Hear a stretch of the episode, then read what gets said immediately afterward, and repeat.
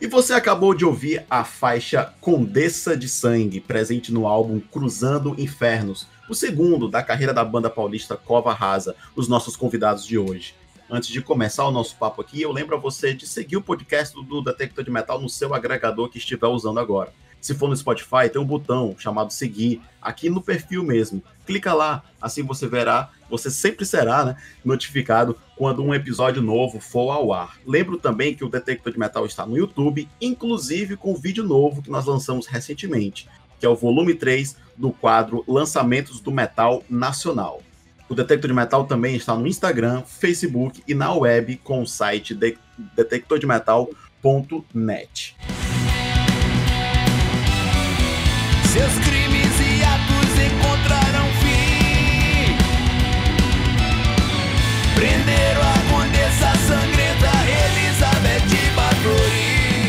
Senhores, se- sejam todos muito bem-vindos ao podcast do Detector de Metal. É um prazer enorme tê-los aqui, né? Estão aqui hoje comigo o Jaime Danco. Opa, boa noite a todos. Bom dia, boa tarde, não sei que hora que vão vir. É, qualquer hora, qualquer hora é hora de rock. Flávio Salim, tudo bem, Flávio? Opa, fala galera, beleza aí? E o Daniel Werneck. É Werneck, né? Werneck, beleza? Tudo certo? Mas não é parente da Tata Werneck, não, né, Daniel? Cara, é, há rumores de que é. que, que é a mesma família, né? Mas assim, acho que ela nem sabe que eu existo, né? Então, beleza. Massa. É, galera, vocês é, são da banda Cova Rasa, né? Eu queria já começar assim perguntando quando que começou esse projeto. Esse projeto começou em 2016 com uma outra formação, né? Eu mon- montei a banda junto com com um amigo meu que a gente já tinha tocado juntos. Ah, é, gravamos o primeiro disco, né? Com a ainda vinha a banda ainda vinha de uma mudança de proposta de som, né? Aquela coisa foi, foi, um, foi uma coisa muito rápida.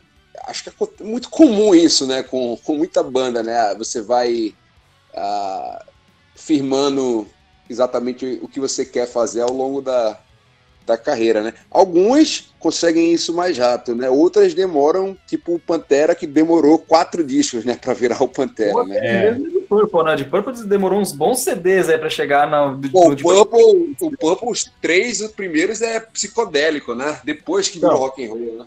Uhum, mas vocês acham que hoje vocês alcançaram, assim, já que, já que você puxou esse tema, vocês acham que hoje vocês estão naquilo que vocês almejavam, que vocês queriam, que vocês querem entregar? Sem dúvida. A gente conseguiu isso com esse segundo álbum. Ah, sem dúvida, foi exatamente o, o- o tipo de som e proposta que, que a gente estava buscando. Né? Muito disso não veio no primeiro álbum, justamente pela. Como eu falei, aconteceu muito no, no de supetão, né? Foi uma, foi coisa rápida. É, né?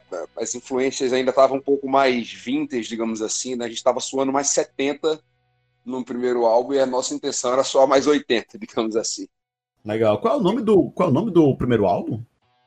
Deadline. O nome em, inglês é porque as músicas são em inglês também? Não, não. É, ele também foi em português e aí sobre essa do nome a gente, a gente quebrou muita cabeça na época, né? Porque porra, eu ia colocar um nome em inglês se, né, se, a, se, a, se a banda tá gravando um disco em português. Só que a Uhum. gente chegou à conclusão que Deadline virou uma coisa universal, né? Sim. E, e tem um pouco e, e é um trocadilho com, com a temática da banda, né? Que é essa questão de falar de morte, né? Aham. A gente fala de morte, né? Sempre tá falando de morte de, alguma- de maneiras diferentes, né? aham. Então a Ou se é na forma de guerra ou na forma de condessa. cova rasa, né? E é, remete à morte e a gente colocou deadline, né? Que seria o prazo final da, da vida, né? Sei que É, exato. é. começou, começamos com um disco falando, falando de fim. O fim. O, o Flávio e o Daniel já estavam na banda nesse primeiro disco? Não, o Flávio e o Daniel entraram na, na segunda na segunda formação da banda, é, que foi o que a gente gravou para os Infernos, né? Na Ah. já inteira- pré-produção, né? É. Na verdade, do segundo disco, né? Foi em meados de 2018, quando a nossa história de amor começou. É, tá, tá, tá muito próximo aí de completar dois anos, né? Que o Cova tá com essa formação. E como é que vocês se conheceram, assim? Eu, eu, tô, eu tô vendo que vocês são da, da segunda formação, né? Então como é que vocês se conheceram? Cara, o Jaime, ele, na verdade, ele tava buscando, né, um, ah, as pessoas para compor essa nova formação. E, e acabou que a gente meio que tem contatos em comum na internet, né? Então, aquela coisa de ver portfólio, né? Procurar, mandar mensagem, trocar ideia. Indicação de amigo, né? É, É, e exatamente. tipo. é, eu, na verdade, eu, ach- eu nem lembrava direito da história, eu achava que o Daniel tinha entrado antes de mim na banda, mas eu acho que ele acabou entrando depois, porque eu indiquei um baterista e esse baterista indicou o Daniel. Foi Exatamente isso, né? isso. Exatamente isso. Caraca, Você nem eu indicou- sabia dessa. Ou sabia, Você, indi- e eu não lembro. você indicou, indicou o Caio. Aí o Caio tava, tipo, atolado, cheio de, de projeto, não conseguia, né? Eu acho que também não era exatamente a proposta dele. E aí eu. Eu sei que é, montar um time é sempre muito difícil, né? Uhum. É, eu, sempre, eu sempre costumo falar que montar, montar um time é muito difícil, fazer esse time jogar junto é mais difícil ainda. Com certeza. E a gente conseguiu isso com essa formação. Né? O nosso entrosamento foi, foi muito rápido e, e tem durado, né? Uhum. É. Vocês, são, vocês são um quinteto, né? Fora vocês três, a banda é formada por mais quem? Isso, tem mais o Gustavo Facina na outra guitarra e o Edu Milani no baixo. Uhum. Por, Ele- por enquanto, nós somos um quinteto. Ah, tem, tem planos, talvez, de ter mais alguém ou expulsar alguém? Tinha virar um power trio, né? Diminu, di- di- diminuir as contas, né? É. Não, mas vocês têm plano de, de mudar, de mexer na formação? Porque você falou por enquanto ou ainda é algo que vocês estão estudando? Não, não, a gente tem plano sim, já, na verdade, já estamos trabalhando para isso, né? De, de entrar um sexto, um sexto membro na banda aí. Como que vocês avaliam essa transição do primeiro álbum para o segundo disco, né? Como você mesmo falou, né? É, as bandas elas demoram para tipo conseguir um- uma certa identidade que vocês já acham que hoje já estão com uma identidade bem resolvida. É isso que vocês querem entregar. Mas como é que foi essa transição do primeiro disco para o segundo? Quais os pontos? Quais os pontos que vocês acham que vocês amadureceram mais? Então, eu, eu acho que é, ah, eu acho que esse, esse amadurecimento ah, técnico, né, composicional, já é uma coisa, já é um amadurecimento comum. Ele meio que vem é, da tendência, né, é que uma banda vá amadurecendo ao longo de, de sua carreira, né, à medida que você vai lançando álbuns. A tendência é essa. É, mas em relação à proposta, à mudança de proposta de som, quando a banda começou, não era exatamente a, a nossa ideia, não era exatamente é, tocar um heavy metal tradicional, né? Era a gente fazer um, um, um rock sem, sem exatamente ah, um estilo definido, né? Que mesclasse vários outros estilos. Tivesse um, já tinha esse lance de contar histórias e tal, mas era uma parada, como eu te falei, mais vintage, né? Um lance, o som, o som tava mais, mais de purple, digamos assim, né? E toda a, a ideia de mudança veio, na verdade, num, num insight que eu tive, né? ah, pouco antes da gente entrar para gravar o álbum, né, muito em cima da hora, aos 45 do segundo tempo, começou a me vir uns insights de pensar, porra, cara, a, gente- a banda se chama Cova Rasa, então essa letra aqui que tá mais cômica não vai rolar, vamos começar a criar uma temática, uma identidade própria, né? Pô, se a banda se chama Cova Rasa, a gente tem que falar de terror, né? Porra, vamos, vamos começar a tentar criar uma identidade própria. E eu ten- tentamos fazer isso ainda no primeiro álbum, só que como eu falei, foi assim, aos 45 do segundo tempo, a proposta era outra, o, o produtor que trabalhou no primeiro álbum era tinha, tinha uma tinha um, tinha um outro estilo, né? Então assim, ah, não deu para ser extraído exatamente o que o que, que se esperava que viesse essa proposta, né? Eu atribuo um pouco dessa dessa culpa a mim mesmo, né, por ter tido esse insight um pouco tarde. E ele obteve o seu senso de justiça, fazendo todo marginal provar da sua ira. Executava criminosos,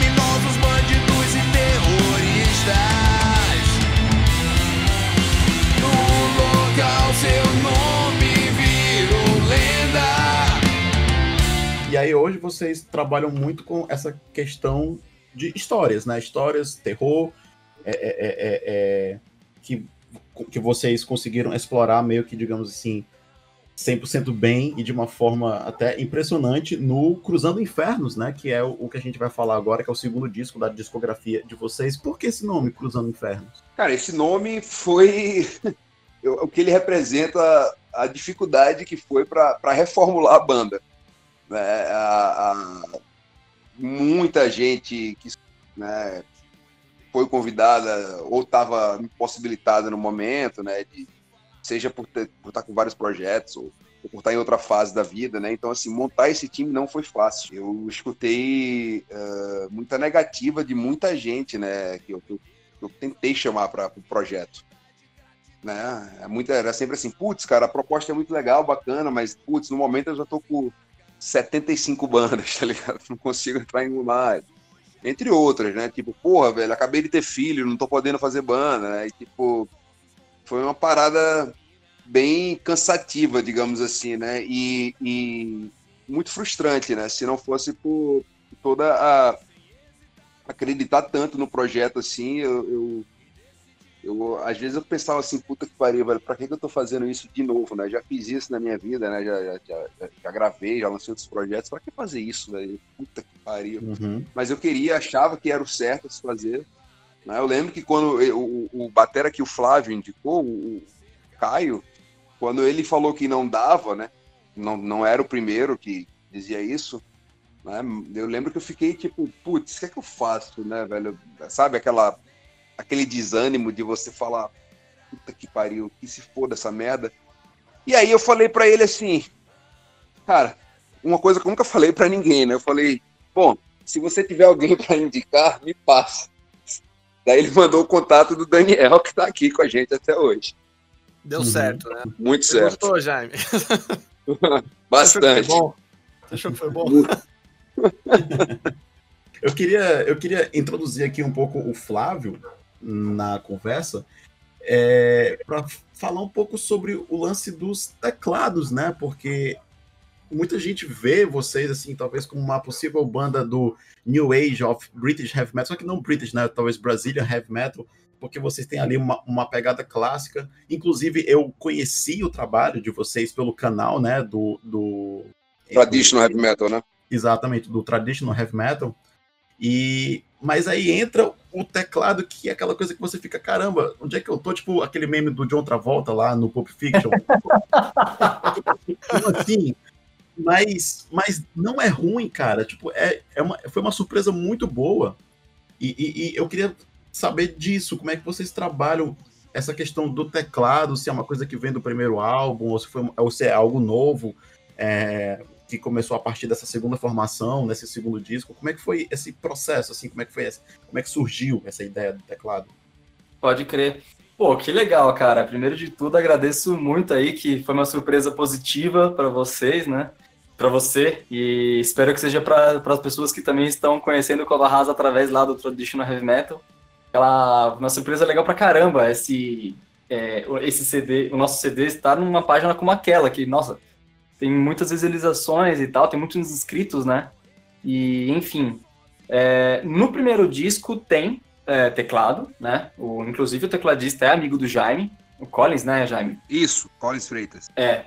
E ele, eu conheço ele da, da noite, ele, se não me engano, ele toca numa. Ele ou tocava numa banda da noite que toca nos pubs aqui da noite, tá? De São Paulo e tal. Enfim. E o Cova House sempre teve bastante teclado, até porque assim, é, é, é, o Jaime gosta bastante de teclado, né? E uma das coisas que eu mais curti assim na proposta que me fez querer, é, tipo, a, a conversa inicial, né? quando o Jaime começou a conversar comigo sobre a proposta do Cova Rasa e tudo mais, é exatamente essa liberdade para teclado, né? Que eu gosto bastante de trabalhar com liberdade, assim, para conseguir é, botar Sim. bastante das minhas influências e, assim, os meus timbres, as minhas sonoridades, a minha musicalidade, né? Eu curto bastante trabalhar com liberdade sem que, ah, vamos podar esse teclado aqui, vamos podar esse teclado aqui, e no final tô só fazendo um negocinho de fundo ali. não é muito a minha brisa, tá ligado? E aí eu já me sempre deu bastante carta branca, mano, pira aí, tipo, vários espaços para solo, inclusive, né? Não só de bases e timbres diferentes, mas também de solos de teclado, né? E, cara, isso aí foi uma coisa que foi bem legal, né? E tanto no Cova quanto nas minhas outras bandas, na minha proposta como tecladista mesmo, é, encaixou bastante né, na proposta do Cova. Então, cara, é, fico feliz aí que o resultado ficou interessante para o pessoal que não está tão acostumado com teclado aí. Eu estava vendo a, a, a, matéria que vocês também saíram na Road Crew, né? É, essa última, a Road Crew Sim. que tem o, o Testament na capa, eu estava lendo lá e, você, e vocês estavam comentando que talvez isso fosse um ponto, um ponto crucial de dar liberdade para os músicos, né, para que isso contribuísse na construção de uma personalidade da banda, né, que é os teclados Sim. do Flávio, aí você tem a sonoridade do, hard, do, do rock clássico, né, do, do metal clássico. Isso aí deu para vocês assim uma personalidade, né? É, cara, isso é uma coisa que eu acho bem legal, porque tradicionalmente, né, essa vertente do heavy metal não tem tanto teclado, né? Com exceções, claro, mas é, os teclados com as influências que eu trago é mais raro ainda, né? Eu tenho uma influência muito forte, assim, de prog rock, prog metal e power, né? Então, sempre estudei muito, gostei, gosto muito de Nightwish, por exemplo. Então, essas influências acabaram, acabaram entrando num estilo que geralmente não tem tanto teclado como é o traditional heavy metal, né? E até pela foto mesmo, de vocês dando uma olhada nas redes sociais, é, vocês não parecem uma banda de traditional heavy metal, assim, com, com spikes, ou, ou o tênis branco e a, a, calça jeans, né? Tipo, é uma banda mesmo de rock moderno, e, e, e, eu acho massa, cara, achei muito legal. Eu queria trazer a, a, a, a pauta sobre as letras, né? O, o Jaime estava falando mais cedo das, das histórias que se inspiram em muitos contos de terror, porque as letras eu acredito que são um ponto alto, né? Justamente pela dificuldade de você fazer um, um heavy metal em português que seja cativante, né? Que seja interessante, até porque eu acredito que as pessoas ainda não estão muito preparadas para o metal em português, mas isso é uma discussão que eu vou já trazer de volta, porque eu quero falar um pouco aqui sobre as letras. É, são histórias que vocês tiram da literatura ou são contos fictícios? As duas coisas, na verdade. É, tanto a gente se escreve tanto sobre histórias verídicas quanto algumas histórias são criações, né? É, sempre quando vou escrever sobre um tema, um tema que é, que é verídico, né? Eu geralmente eu estudo bastante sobre o tema. Eu gosto de ler é, livros, é, artigos, assisto algum documentário, né? Por exemplo, no caso da, da Condessa de Sangue, né, da música que fala sobre Elizabeth Bathory, uma história verídica, né? Uh, então, assim, eu geralmente tento conhecer o máximo do personagem antes de escrever, né? Uh, até para outras músicas, assim, por exemplo, que não exatamente são verídicas, né, mas tem, trata de, de, de, de, um distúrbio lá do, do serial killer, que é a andarilho noturno, eu também tive que estudar o assunto, né, para entender mais. É a minha maneira que eu gosto de compor, né? Eu gosto muito de ler isso e, e, e termina sendo uh, um, um, termina me ajudando como fonte de, de conhecimento, né? É, e aí você leva isso para as músicas, né? Sim, agora o grande diferencial desse, de, dessa proposta inteira era exatamente como fazer isso né? Porque exatamente como você falou, o português ele não é tão, na verdade, favorável para isso, né? É, é uma questão até que eu já estudei o, o, é uma questão vai além da fonética, é uma questão de prosódia do, do idioma, né? É, inglês tudo termina soando mais mais fonético, mais mais poético e mais musical automaticamente, né? Para esse estilo de música, né? O português ele, você tem que ter muito cuidado, o que se, o que torna ele muito mais difícil, né? De fazer um, de fazer algo que não fique caricato, né? Que é o, eu acredito que que termina ficando caricato algumas vezes, né? Se você se você não não encontrar essa, essa, essa fina linha aí que ele tem. É. E aí você muitas vezes parece que tem que quebrar a métrica né? E é aí que você, talvez uma solução que vocês encontraram, vocês quebraram a métrica e é por isso que vocês não trabalham muito com refrão, né? Você estava até me falando isso mais cedo. É, basicamente, é, a, a, a, nossa ideia assim, inicial era, era mostrar que é possível fazer um heavy metal de qualidade em português. Né? É, desculpa me abrir um parênteses para comparação, mas a gente não queria ficar naquela de, naquelas letras de tipo, ah, viva o metal e morte aos falsos, né? Que é basicamente o que a gente tem no metal em português, né? Uhum. É, acho, acho que aquilo seria muito vago. Né? Então a ideia era provar que é possível sim. Né? Porém, a gente entende que o mundo né, tem um, um mercado amplo é, no inglês, né, e a gente também está bem apto a, a, fazer, lançar trabalhos em inglês, né, já estamos trabalhando nisso, inclusive, e não tem, não tem, assim, o que a gente não quer é barreiras, entendeu? Nada impede da gente voltar ao português futuramente, né, mas a gente quer também atingir outros públicos, né. Sim, sim. É, e, e por que vocês decidiram cantar em português? Eu acho que você comentou, mas se você quiser desenvolver um pouco mais. Não, foi, foi basicamente isso que eu te falei, para provar que era possível fazer algo, uhum. né, para dizer, ó, tá, tá aqui é possível, ó, tá? Infelizmente a gente está no Brasil, né, a gente está no país de 210 milhões de habitantes, que os ídolos são Pablo Vittar e Anitta, né? Uhum. Não vão exatamente comprar nossa música e nos dar sustento, mas está aqui a prova que é possível. É possível. Tá? Não vem dizer que não é possível porque você não sabe fazer. Foi basicamente essa a ideia. Quer queira, quer não, né? Meio que você não atinge o mercado lá de fora, né? Mas que vocês, você falou, né? Que vocês estão pensando, vocês estão já produzindo singles em inglês. Seria para avisar o mercado europeu, o mercado americano? Sim, totalmente. Essa é a ideia. Visar o mercado exterior. Mas serão músicas novas ou serão versões de músicas que já tem que vão que foram transformadas todas para o inglês? Não, nós vamos lançar duas músicas desse álbum em versão em inglês, uh, inclusive a própria Condessa de Sangue, né, que uhum. vai virar Countess of Blood. E já temos material, já estamos trabalhando em composição nova. Lusos brasileiros patriotas criam a primeira junta militar. Naval. Holanda, Países Baixos, desafia Portugal.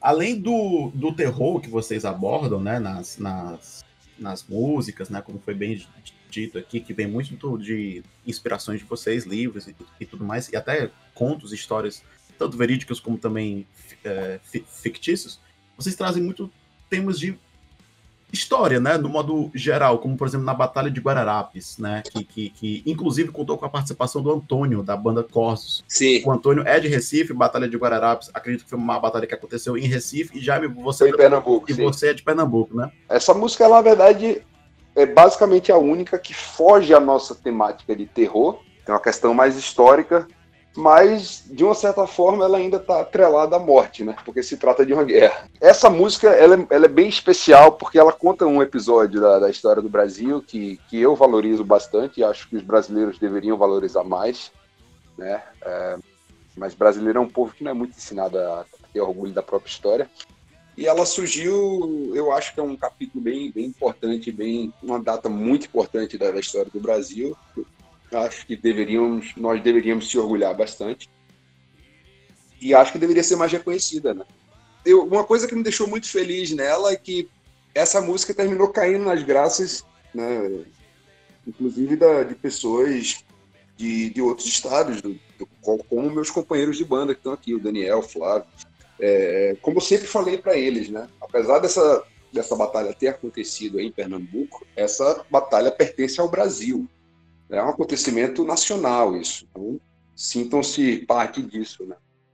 E essa música ela conquistou muita gente, assim, a ponto de muita gente achar que, ah, essa é a minha música preferida do disco e tal, né? É uma coisa que deixou a gente bem feliz. Com certeza é uma das minhas, uma das minhas favoritas do disco.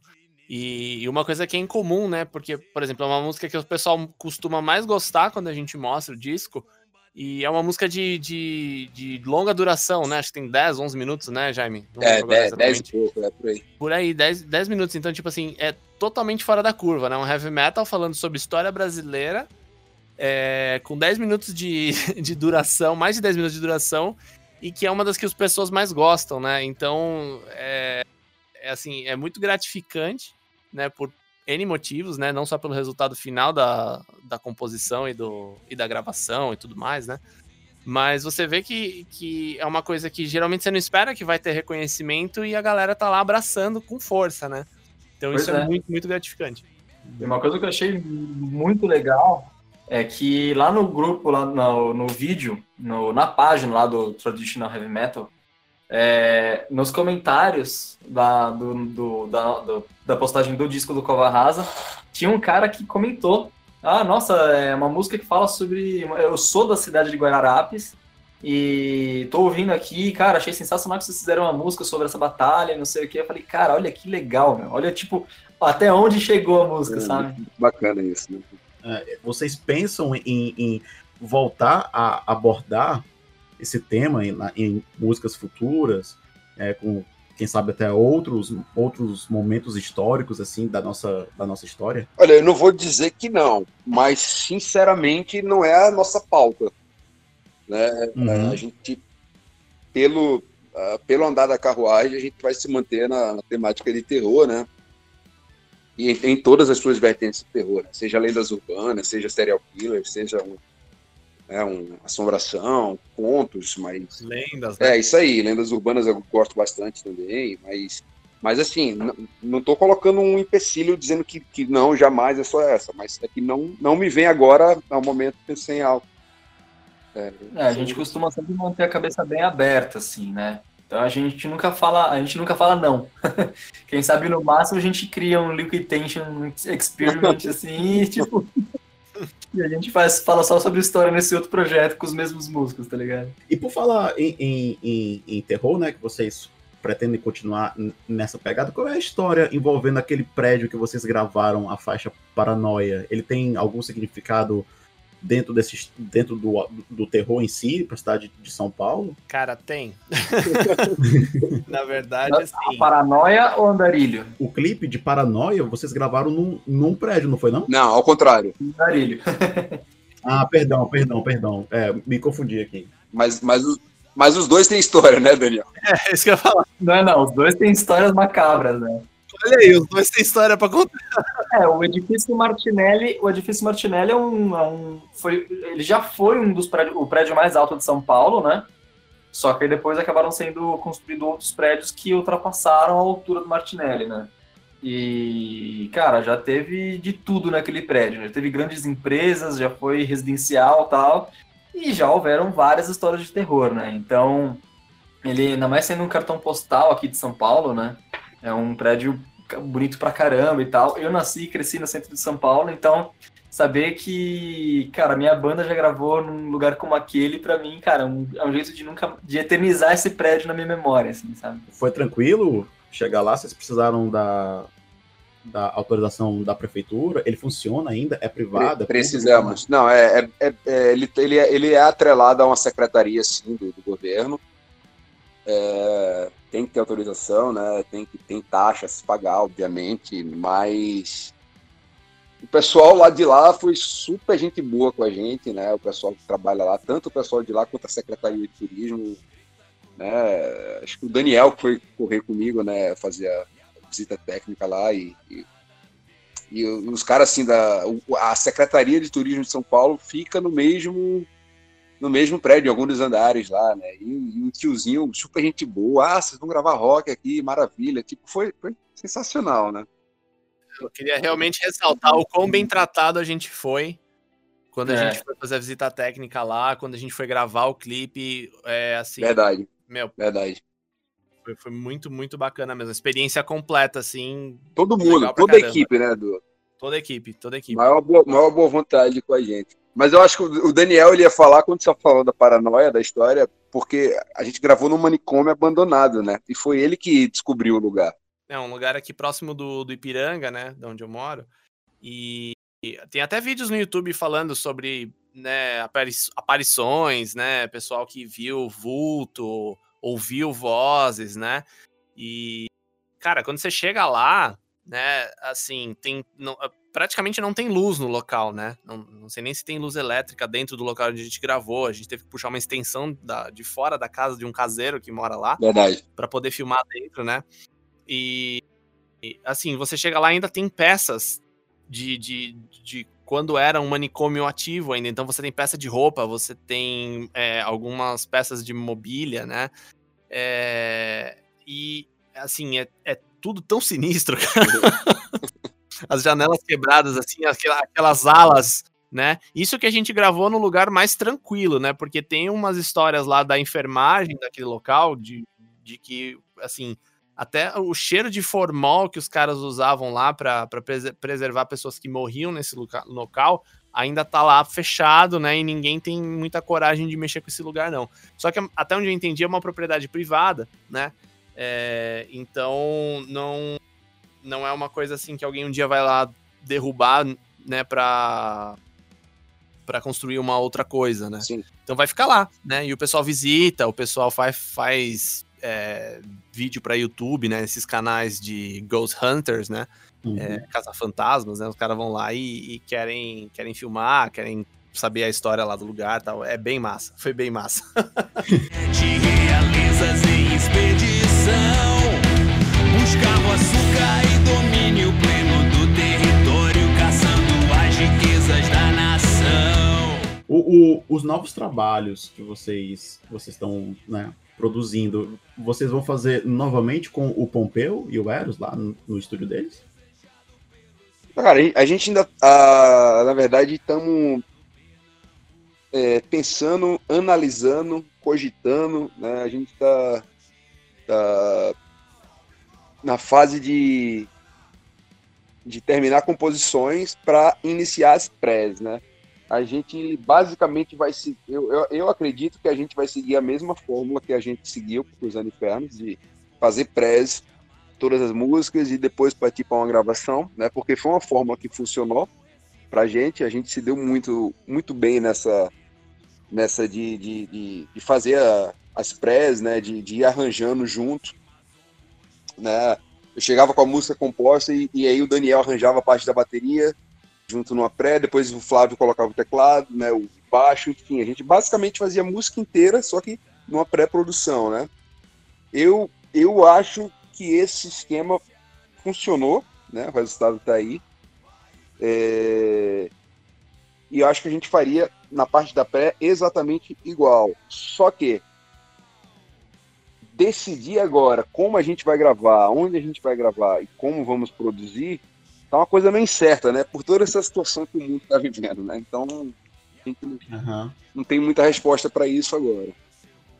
É, mas, mas como é que foi trabalhar com o Pompeu? Foi tranquilo? Ah, assim? Ah, para mim foi super tranquilo, porque tanto ele quanto o Eros é, são amigos pessoais meus, né? Ah, sim. Eu, eu, eu, nunca tinha gravado com eles, mas conheço os caras há mais de 15 anos.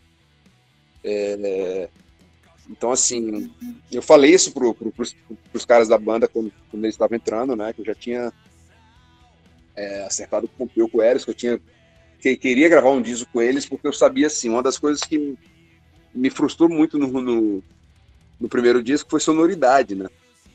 É, acho que a gente teve muito problema na mix, o disco não foi com o peso que eu queria, e eu sabia que esse problema não ia acontecer com o Eros e com o Pompeu, né? Que são duas lendas do, do metal nacional. É, da minha parte, da minha parte como batera, né, eu posso dizer que eu nunca vi alguém levantar um som de batera que nem o, que nem o Pompeu dentro de um estúdio, porque assim, é, o que o cara manja realmente na captação de batera, na produção de som de batera e até assim, até chegar no resultado final, é, eu já gravei bastante coisa por aí com outras bandas, outros projetos, né? E, e, realmente, cara, acho que esse foi o melhor som de batera que eu já, já gravei meu, assim, né?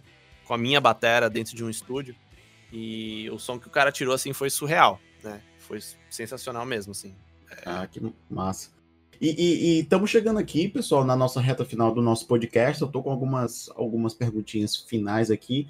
Eu queria levantar, digamos, o último tema que é sobre algo que eu já falei no começo, que é a, a, a questão do, das pessoas ainda não estarem muito preparadas para o metal em português. Eu queria perguntar como que vocês sentiram a recepção do público em relação ao som né, da, da Cova Rasa. Vocês acham que há ainda uma resistência das pessoas quando ouvem um som em português?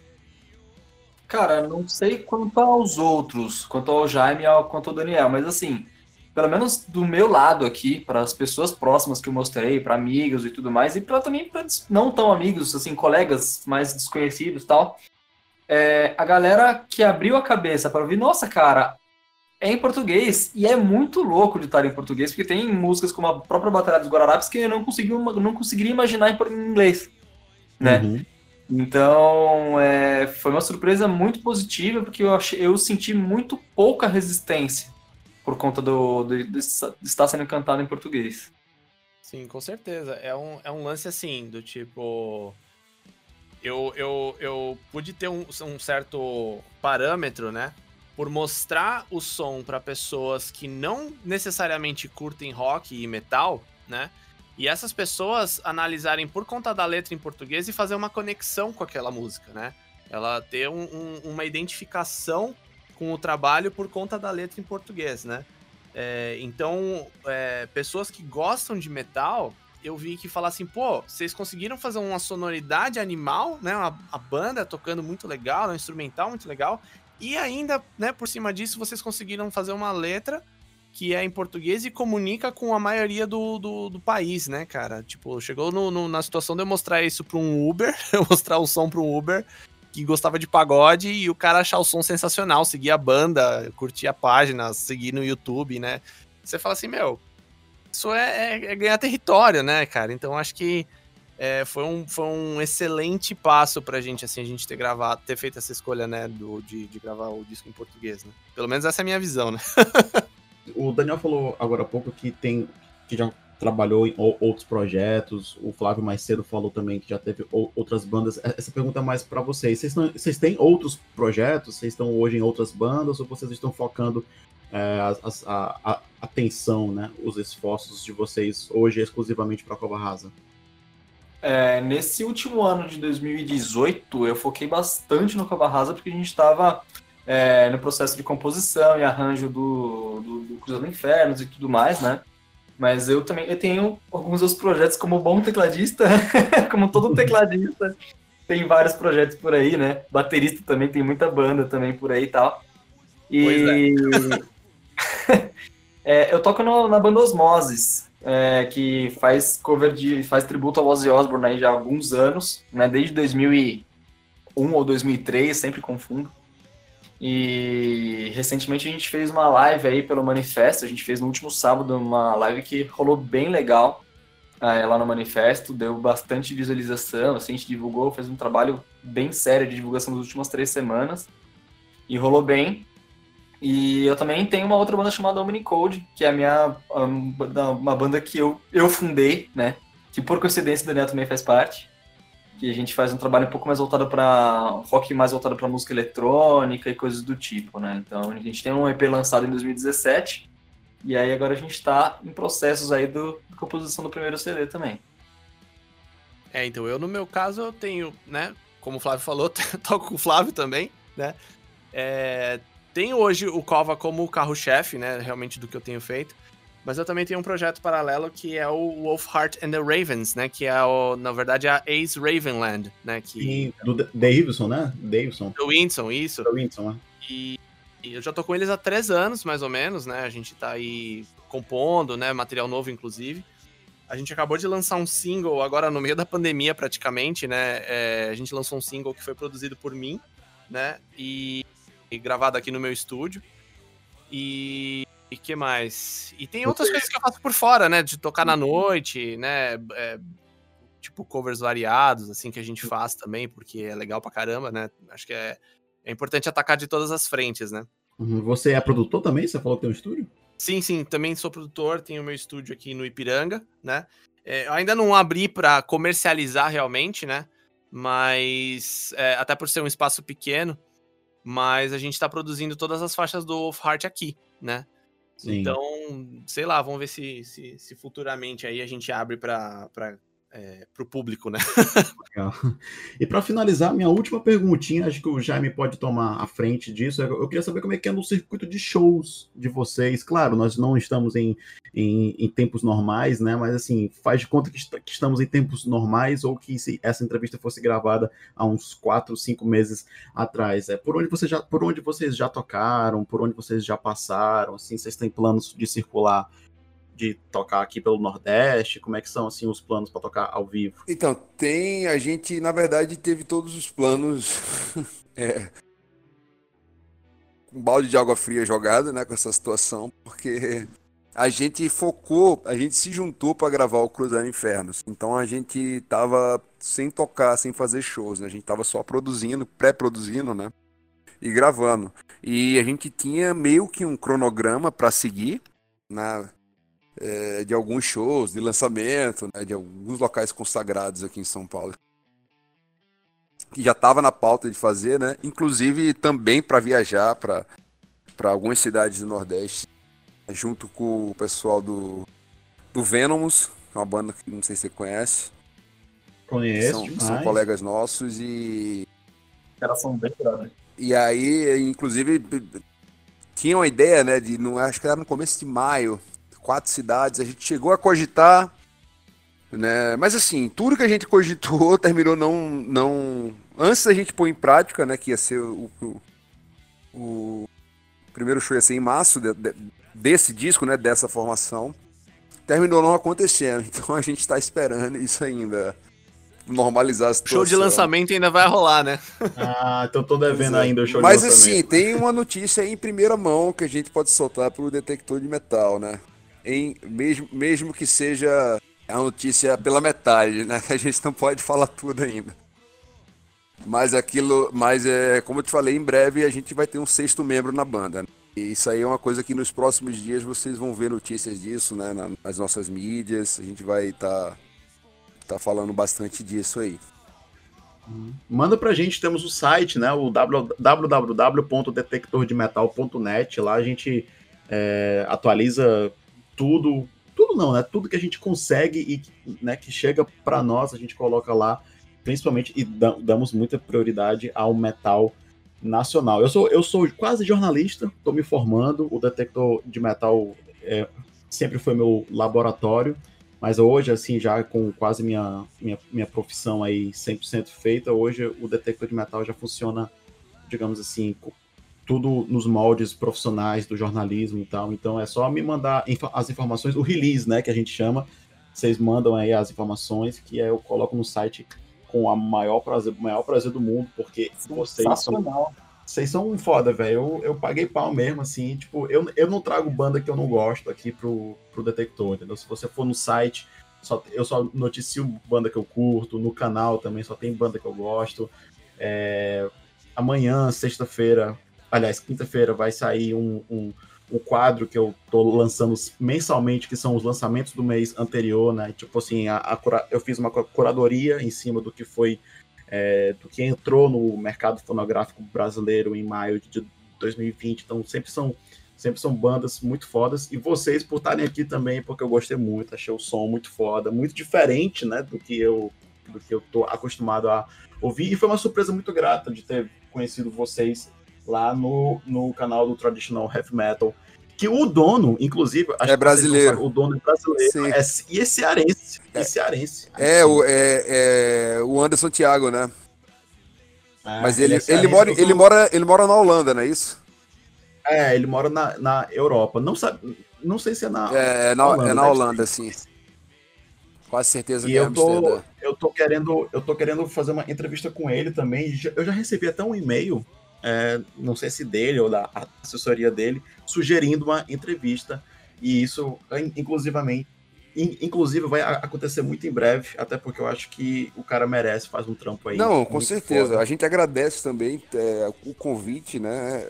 As palavras de apoio, de elogios.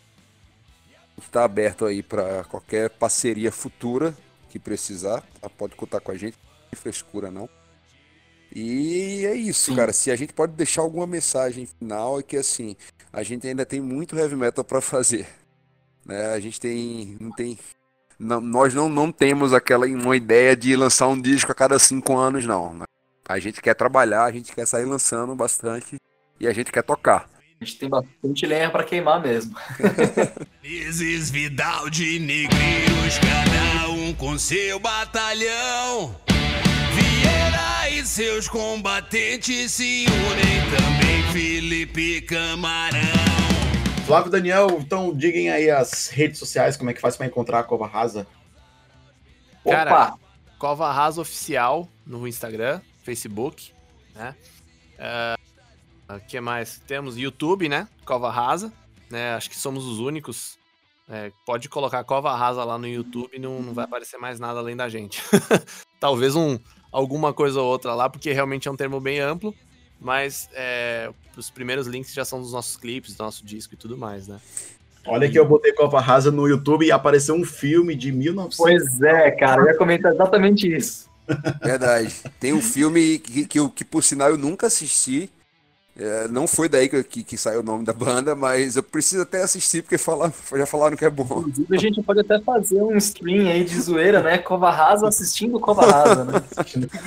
Eu até pensei, em até pensei em botar na pauta. Será se esse filme tem alguma coisa a ver? Mas eu, não, não vou perguntar isso não. Mas de boa. Mas, gente, valeu. Valeu mesmo. Valeu Muito obrigado você. por terem topado participar aqui do podcast do Detector de Metal. As redes aí estão. Vocês falaram, mas também vou deixar aqui na descrição da, do nosso podcast. E vamos terminar com uma música de vocês que vocês vão escolher. Se uma pessoa não tivesse conhecido o Cova Rasa, tivesse conhecendo pela primeira vez, qual música vocês Putz, indicariam assim? Ó, escuta aqui. Pra mim, eu, Flávio, escolheria a saga de Justiceiro. eu, eu vou acompanhar o Flávio, acho que é uma boa pedida, cara. Então, 2 a 0 Daniel, você não tem voz, valeu, vai ser saga de Batera, né? Batera, pra variar, é assim. Uau, cara. Eu vou falar, Condessa de Sangue. Não, a Condessa já foi. já tocou? Pronto, eu vou botar um, um pouquinho. É, pronto, eu abri com a Condessa, verdade. Isso é verdade, isso é verdade. É, Boa. Gente, pois é, é isso. Muito obrigado por terem participado. E Cara, só alegria. Eu que acho muito legal, obrigado mesmo aí. Super papo descontraído, legal pra caramba. É, eu queria também até, pô, parabéns aí pela formação e pelo todo o estudo de jornalismo. Sensacional, cara. Parabéns aí pelo seu trabalho também. é, tentar, tentar fortalecer aqui um pouco da cena do Nordeste para entregar coisa de qualidade, sabe? Uma coisa que eu, tenho, que eu tenho visto muito é que as pessoas têm feito muito, mu- muita coisa meia boca, né? Pelo menos por aqui, no Nordeste, então, as pessoas estão confundindo underground com amadorismo, sabe? Enfim, vamos produzir coisas de qualidade. bem, isso é muito sempre. bem, bem apontado, né? Não necessariamente ser underground, tem que, você tem que ser amador, né? Claro, com certeza. Beleza, muito obrigado Gente, aí. Cara, Valeu. Muito obrigado, Gustavo. Até mais. Grande abraço Valeu, a todos. galera. Abraço, senhores. Até o, próximo, até o próximo podcast do Detector de Metal. Até. até a próxima. Tchau, tchau.